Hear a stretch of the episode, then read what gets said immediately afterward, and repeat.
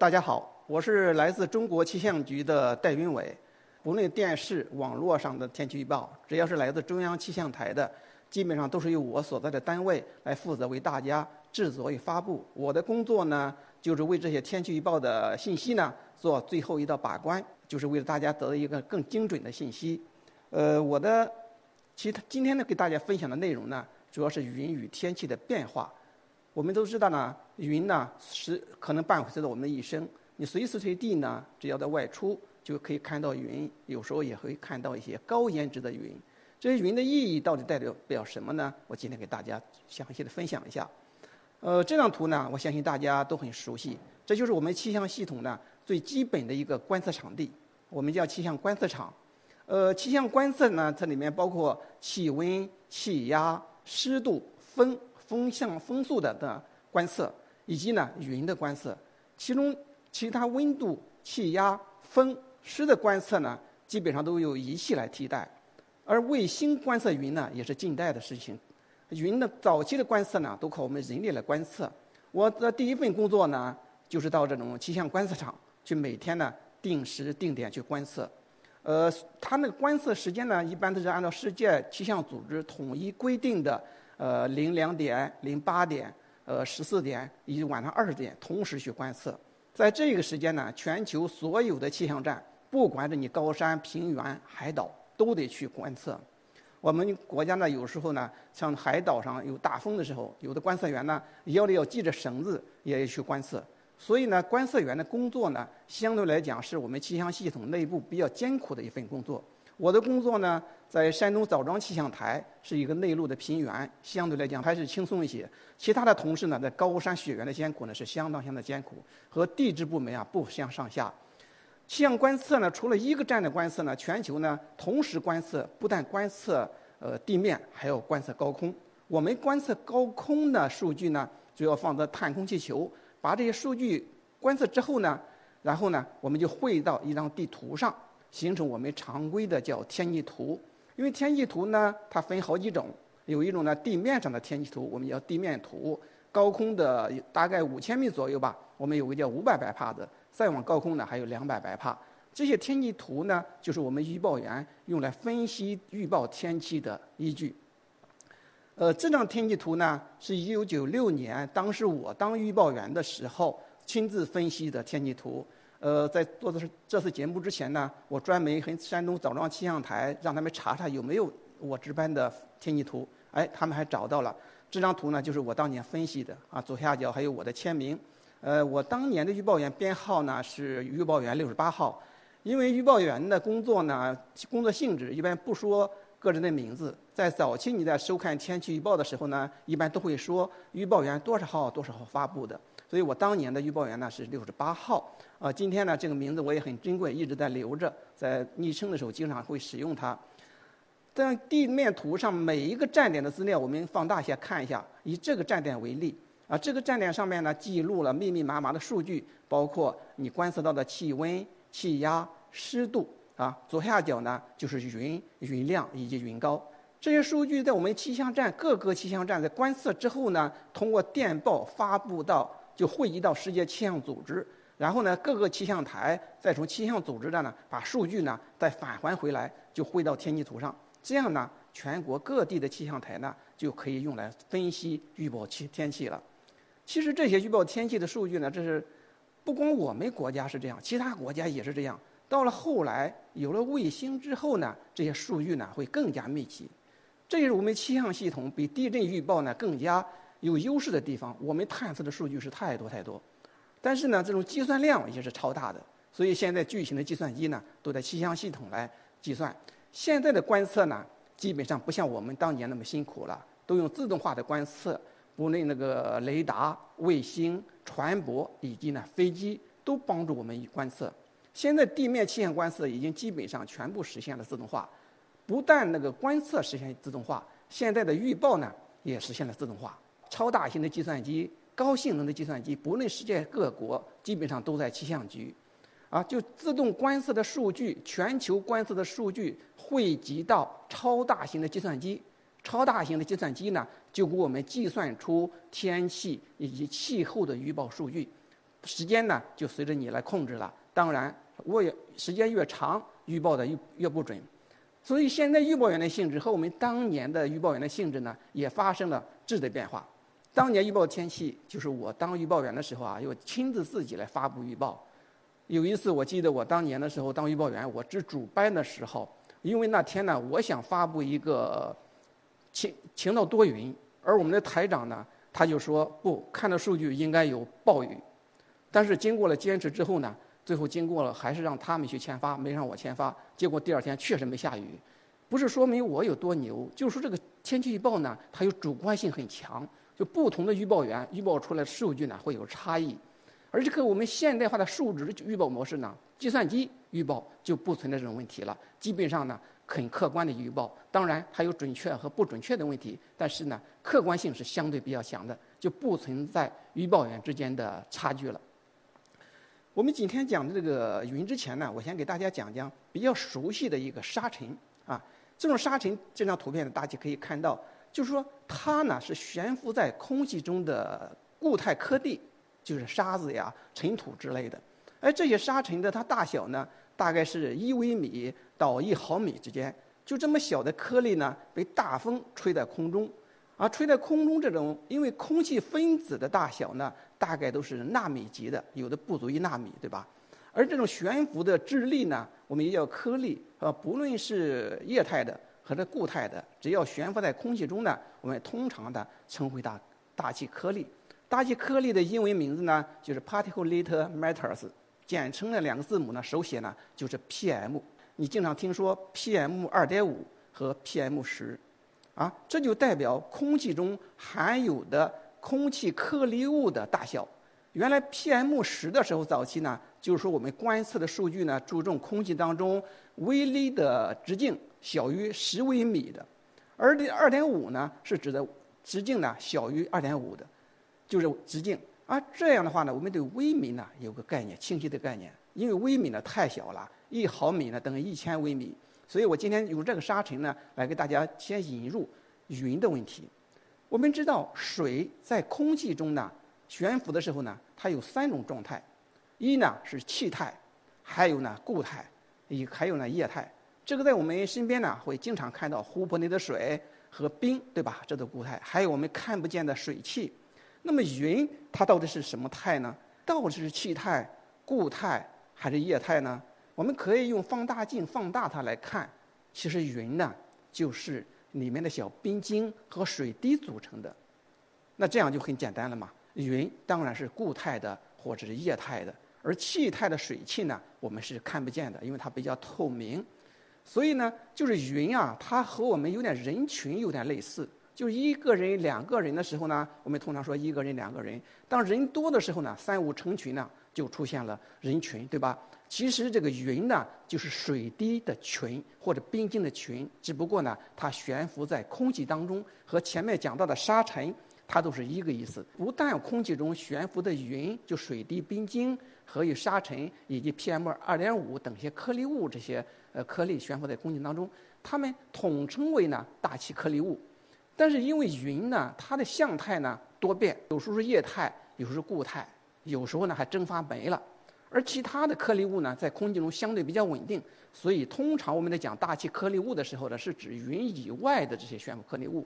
云呢，因为它特殊的性质呢，我们就给它独立出来了。这样呢，我们就很清晰的知道，云它也是大气中悬浮的一种水滴或者冰晶。这种悬浮的冰晶，有时候也同学们也会问。那么一大朵云，为什么会不会掉下来呢？哎，这个问题啊是问的很好。那刚才我讲了，就这个云呢，它是一个一个的小水滴或者冰晶，它呢当然比空气分子大很多，像沙尘一样，它也会沉降，只不过它沉降的速度呢很小，一般的是每秒呢一厘一微米左右，它是相当相当小的，有的是一厘米，大家可以网上去查一查，具体数据就很慢很慢。但是呢，云在下降的时候呢，也会伴随着蒸发，可能呢就没了。同时，有云呢一方面下沉，另一方面呢，还有一种托举的向上托举的力量，这就是布朗运动或者乱流以及空气的上升运动啊。这些上升运动呢，让云一直悬浮在空气中，和我们的大风吹起来的沙尘呢十分类似。这样种悬浮，悬浮和沉降是两个相互作用的结果啊。如果沉降超过了悬浮，那就会沉降，然后导致的云呢消失。我们呢经常在文学里可以看到，哎，云是纯洁的吗？从这张图上我们可以看到，每一个云里的水滴和冰晶的核心都有一颗杂质。这颗杂质呢，其实就我前面讲到的，也 PM 二点五啦、尘埃啊、盐粒了，是水裹在这些杂质上，或冰晶裹在这些杂质上。哎，这样你就可以看到，云其实并不是多么纯洁。好了，云既然不是那么纯洁的水，那云水滴呢，在相互撞击长大之后，水滴云滴的直径呢，大概是二十微米。我前面讲沙尘的时候呢，它也是一微米到一千。而云的水滴那个那大概就是二十微米，当涨到两百微米的时候呢，一般的空气就拖不住它了，就会沉降。这就是我们见到的毛毛雨的量级。因为我们成人的头发丝的直径呢，大概是六十到九十微米，可以用我们的头发丝的直径来和这个云滴呢做一个对比啊。云的水滴呢大概是二十微米，我们的头发丝呢大概是六十到九十微米的粗细。啊，这样的话。就是云中的水滴在相互撞击，不断长大，对吧？长大之后呢，它就形成了雨滴降落。啊，如果冻结成了冰晶，再长大形成雪花，那这样再降落呢，就是我们看到雪花。所以云中的水滴和冰晶与我们看到的雨滴和雪花本质上没有什么区别，只不过是大小而已。雪花呢有各种各样，大家也都知道，世界上没有相同的、完全相同的两片雪花。雪花为什么这么多样呢？就因为云中的冰晶啊也十分多样。看这张图就可以看到云中的冰晶有多么复复杂。它不像水滴那么简单，就是一个圆球。哎，这个呢，通过我们日常的一种光现象叫晕，就可以看到不同的冰晶啊会形成不同的晕圈。我们常见的是一种晕圈，还有其他的呃天地湖啊、环天地环天顶湖、环地平湖等之类的这种晕象呢十分的复杂。所以当看到这种现象的时候呢，就不要感到很惊悚。同时呢，我刚才讲了，空气中呢是悬浮的水滴、冰晶形成了云。这种水滴、冰晶呢必须大于一定的浓度，我们才看得见。如果是一立方厘米里面的水滴超过十个水滴或者冰晶的时候呢，我们一般的才称作云。这样的话，如果是低于这个数值，比方说一厘米里面不到十个水滴，这时候我们看不到。哎，什么时候能表现出云中空气中有这种水滴呢？当雨过天晴之后的晚霞特别艳丽的时候，我们就经常说这里面是水滴过多造成的，否则呢，这个云的晚霞呢没有这么艳丽。好了，下面我讲讲云的怎么形成。云的形成呢，主要是上升运动造成的，这种呢大家都很司空见惯了，包括水汽的凝结，就像我们烧锅冒开水出来的水汽形成的道理是一样的，然后它遇冷凝结呢，就形成了云。云的。形式呢是很多种多样的，变幻莫测。但这种云呢，为什么这么多样呢？主要是多样性的上升运动造成的，有波动，有大范围的，有对流，各种运动呢，形成了复杂的多样的云。呃，云呢，在我古代的时候呢，一直也很观色。不过云的名字呢，都是以看到这个云像什么名字，然后加着一个云啊，是比方说像一个老头儿啊，叫老头云；啊，像一个乳状，就叫乳状云。所以呢，我们古代的云的名字呢，十分的多样，有些文学色彩。呃，十七世纪之后呢，呃，有个业余的气象学家叫霍华德，他总结了一套记云的方法。哎，这个方法呢，就让世界各地的气象科学家接受了。这就是我们今天就是你的云的分分类方法，叫三足实数二十九类。啊，在这么复杂的云呢，我们只记住十种云就行了。这种十种云呢，是我们日常常见的云。首先呢，就是层云，层云呢，它一般是这个，你看这张图呢，大家就很识别啊，就是有时候远远的山坡上、山腰上就有一层很平很平的云，这种云呢十分平，而里面十分的均匀。这种云如果接地的呢，就是雾。它所以云和雾呢，本质上没有什么区别，只不过呢，雾离开了地面，我们就叫做云。所以你看到远山，比方有一个云，如果你深入其中呢，那可能就是雾。还有一种云呢，叫层积云。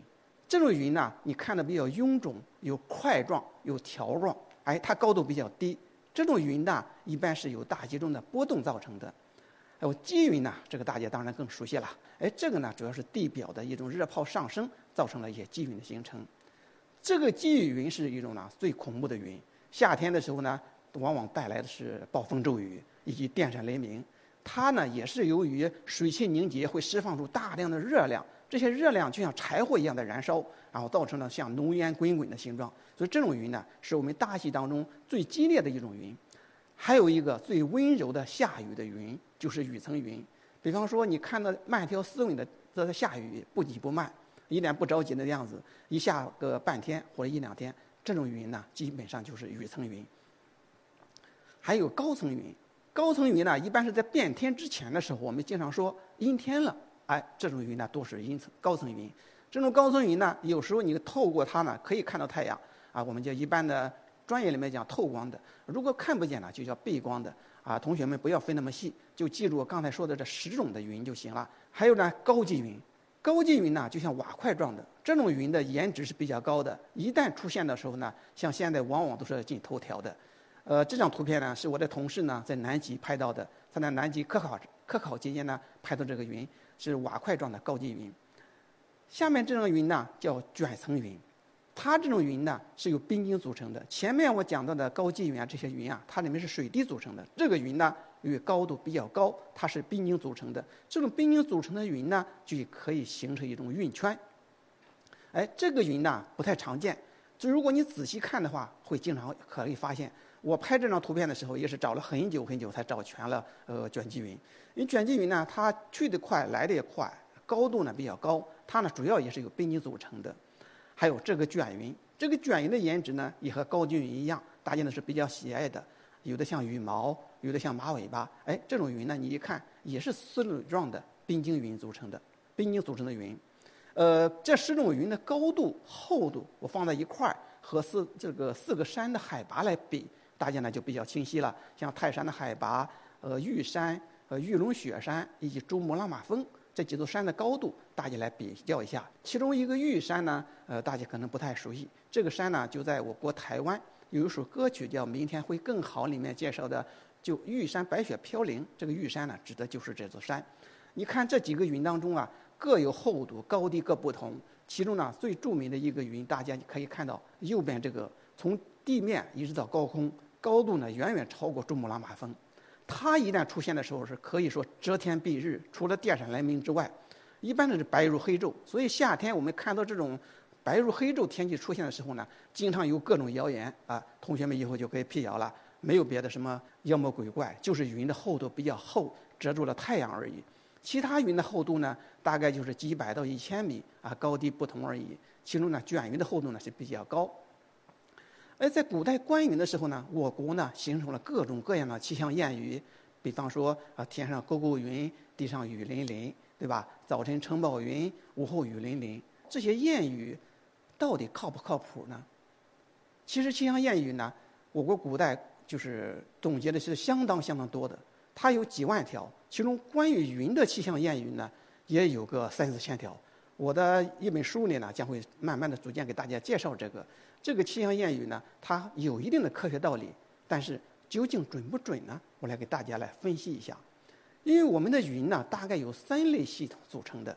第一呢，就大范围的，就是我们经常听到的冷暖空气的移动，这种云的一范围呢，一般是成千上百公里，而且上升速度缓慢，形成的云呢都是丛状的，像高层云、雨层云、卷层云都是它形成的。还有一种云呢，是小型系统，就是大气不稳定造成的。这个夏季经常出现，就是垂直呢，就上面过度的干冷，下部呢过于暖湿，就像我们烧开水沸腾一样。哎，这种云呢形成的都是基状的云比较多。还有一种呢，叫地形状形成的地形形成的一些云，其中呢，就天气系统，就是天气系统带来的云和不稳定性带来的云，它有一定的预兆的意义。我们通常讲的天气系统呢，就冷暖空气啊相互交战，对吧？就是冷空气从北往南走，暖空气从南往北走，它们交战的地方呢，我们称作锋面。其实锋面呢，其实就是冷暖空气交战的前锋。啊，它为什么叫交战的前锋呢？因为天气预报呢，真正的发展期呢，诞生在那个二次世界大战的战争期间，两军对垒。哎，他们气象学家看到冷暖空气不也是对垒吗？这种前锋呢，我们就叫冷锋，其实就是冷暖空气交汇最激烈的地方。其实它代表的主要是一个低压区。我们专业术语呢叫天气系统。类似于我们的机械一样，它是制造天气的机器，所以呢就叫天气系统。一般的是代表一个低压系统。我国呢处在这个中纬度带，天气系统呢一般自西往东移动，多数情况下呢从我国新疆呢进入我国，然后自西向东自北向南移动。还有一种呢，刚才我讲的那个对流性天气，这种天气系统对应的云呢，我们可以通过这张图来看一下。你看地面的冷暖空气啊，就在交锋。我画那条那个锯齿状的线呢，就是锋面，它在上空呢，就形成了前面讲的对应的缓慢上升的天气系统。这种云呢，往往是在天气系统的主体区下面有雨层云。呃，这个呢，你看我画的三个地点啊，大概示意一下，不一定准确啊。西边呢是乌鲁木齐，中间呢是包头啊，东边呢是北京。你看，当天气系统移动到乌鲁木齐和包头之间的时候，其实北京的上空，你看已经开始出现什么云了？卷云，对吧？紧接着卷云后面呢，就可以看到卷积云，还有最高那个卷层云。所以，当北京看到这种卷云的时候，卷层云、卷积云的时候，哎，天气系统呢又是自西向东移动的。从新疆呢移动到北京这个地方呢，像也就大概快的呢一两天，慢的呢四五天。哎，前兆云就这么来的。所以，当我们看北京上空看到图中的卷云上空出现卷云的时候呢，有时候要勾勾云。哎，我们国家呢感觉像跟一个钩子，是不是啊？说天上勾勾云，地上雨淋淋。当你看到钩状云的时候呢，就意味着天气系统已经在北京的西部，即将影响北京。因为天气系统在移动的时候呢，有时候快，有时候慢，有时候增强，有时候减弱，所以气象谚语呢，有时候也面临考验。就是呢，这个原理上是准确的，但是呢，有的时候呢，也会出现不准的情况。你可以看到，哎，后面是高积云，对吧？在那个乌鲁木齐上空的时候，呃，上面这个云对应的是高积云。当天气系统过后的时候，它往往是压阵的。所以，当天空出现高积云的时候呢，一般意味着天气系统呢就影响结束了。所以呢，有时候谚语呢，“瓦块云晒死人”，就是说，这种云一出来出现的时候呢，往往会烈日炎炎，就天气呢代表晴好了。这样大家看看，在冷暖气团交战的时候带来的这种云系，是不是有些预报意义呢？预报意义最明显的其实就是卷云、卷层云、卷积云，这些云呢，像天气系统的先锋官，出现在天气系统的最前部；还有呢，云高积云呢，出现在后部，高层云。出现在中部，对吧？一旦出现阴天，紧接着后面呢，有可能就出现雨层云。能不能下雨呢？关键还需要于水汽的提供。如果水汽不足的话呢，它带来的雨呢，一般的不会强，或者阴下天就过去了。哎，所以你看气象谚语还是有一定道理的。